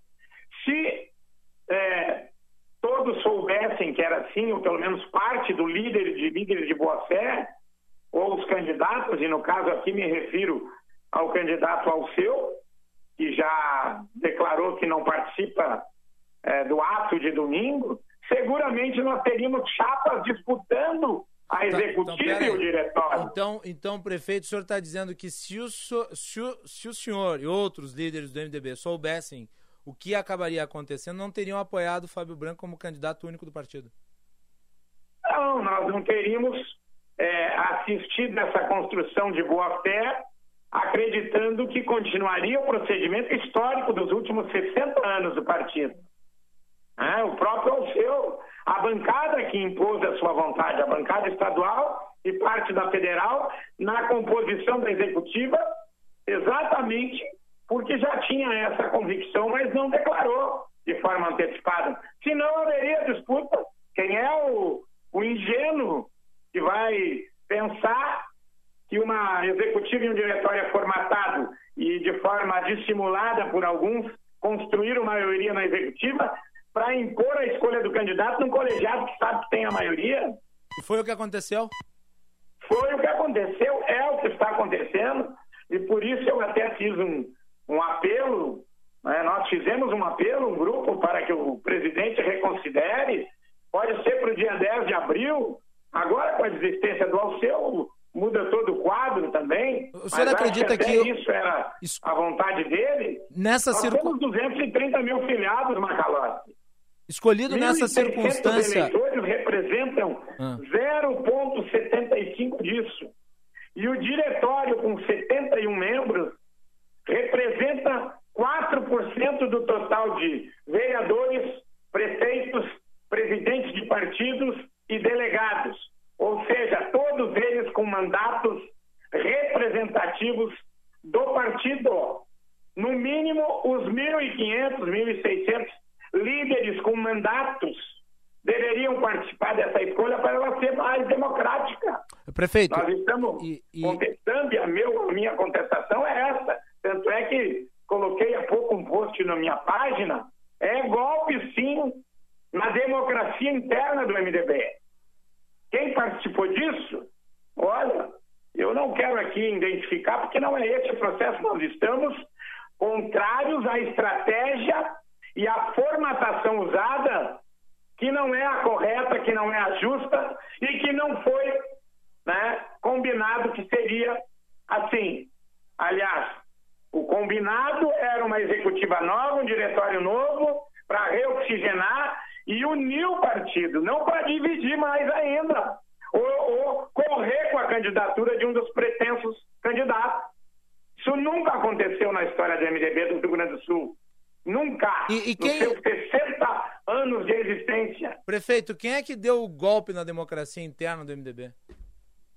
Olha, é, a própria escolha do diretório foi uma decisão de 6 a 6 da executiva, ah, em que o voto cumulativo do, do deputado Búrigo, que é tesoureiro, e votou na condição de líder bancário. Quer dizer, um voto cumulativo é que decidiu que o diretório é que vai escolher o candidato quando isso nunca foi pensado ou combinado com ninguém, a não ser por estes que construíram a maioria na executiva e dá para se perceber perfeitamente quem são.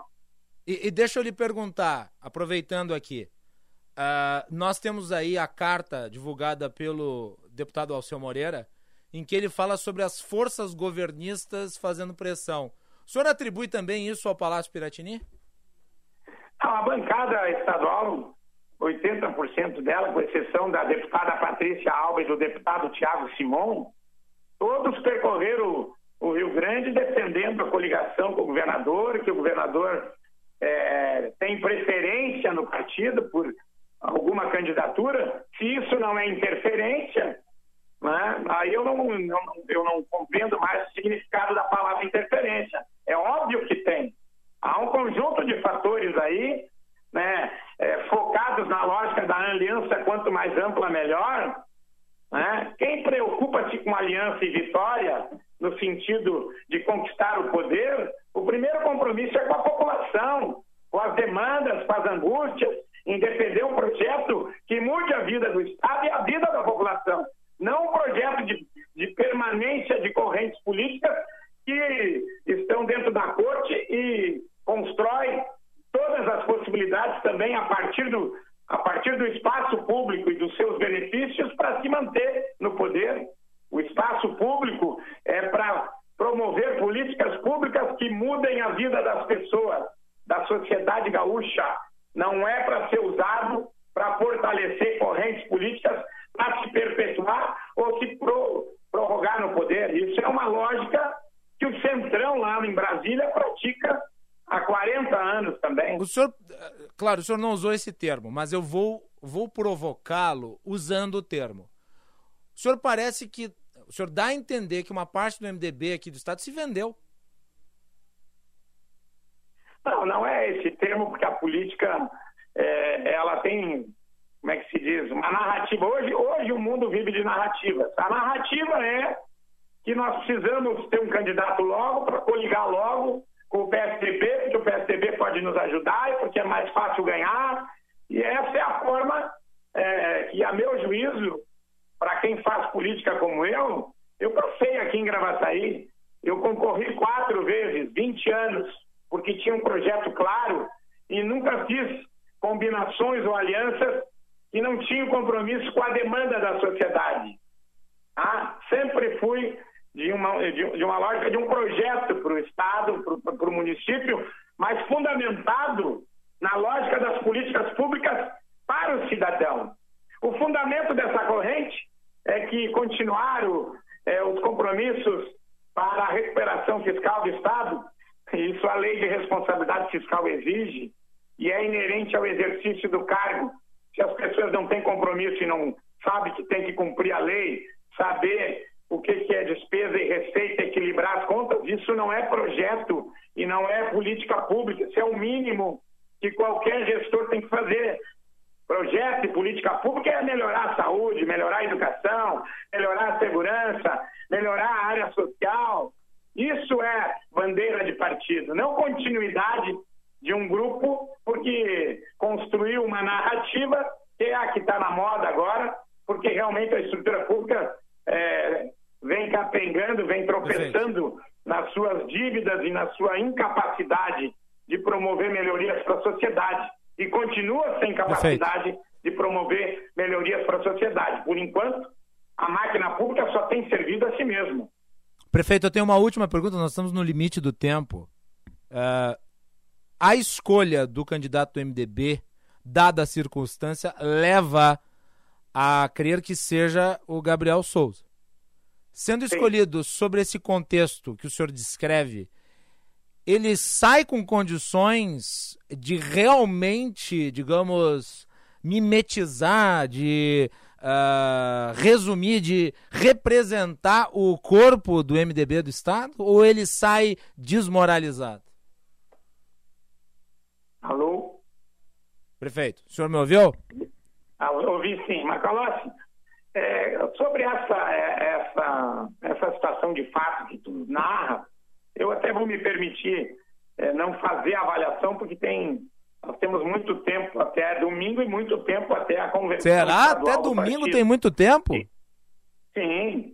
Isso não é uma coisa que, pelo menos é, até hoje, se tem como trânsito em julgado. Há movimentos aí, eu respeito todos, mas eu acho que é, há que ter uma reflexão é, da executiva, do, do presidente Fábio Branco, para construir essa, esse magnetismo que tu fizeste referência, é, tem que se curar muitas feridas. Nenhuma comigo. Eu estou aqui discutindo é, questões de, é, de encaminhamento, de estratégia, mas tem muita gente ferida aí. Uhum. É, foram atingidos lideranças expressivas né, que têm boa fé, que fazem parte da história desse partido recente né, e que é preciso uma reflexão de quem quer impor a sua vontade né, por uma maioria circunstancial na executiva e por uma maioria circunstancial no diretório. Talvez eles joguem com o tempo, né? Porque o mundo é tão dinâmico, a política também, e, e o tempo passa rápido e daqui a pouco as feridas se cicatrizam na medida de uma nova realidade. Isso até pode acontecer agora. É, é um momento emblemático, delicado, né? que aqueles que detêm hoje esta maioria é, precisam sim fazer uma reflexão. Está na mão deles essa decisão, essa construção, mas não da forma que está sendo encaminhado desde o primeiro dia de janeiro de 2021. A condução é impor uma lógica uh, uhum. que não corresponde à vontade da maioria da base do partido. Então, convido o partido, faz o partido participar, porque daí, até estrategicamente, quem participar, aí é aquela máxima, né? Se disputou, se participou, se foi democrático, se foi leal, se foi respeitoso e as condições iguais de oportunidade para disputar, aí ninguém pode reclamar. Hoje não está assim, não. Prefeito de Gravata, ex-prefeito de Gravataí, Marco Alba, participando aqui do Bastidores do Poder. Muito obrigado pela pela, por ter atendido o convite, falando sobre esse assunto que é polêmico e quente.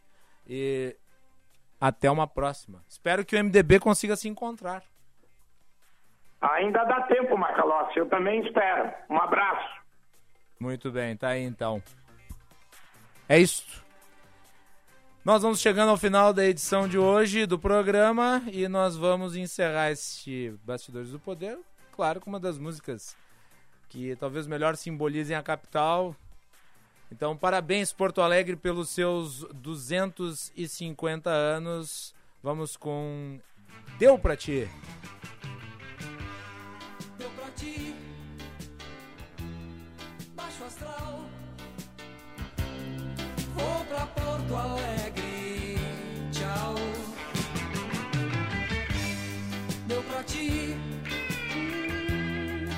astral. Hum, vou pra Porto Alegre, tchau. Quando eu ando assim, meio down, vou pra Porto Iba, trilegal. Até segunda-feira.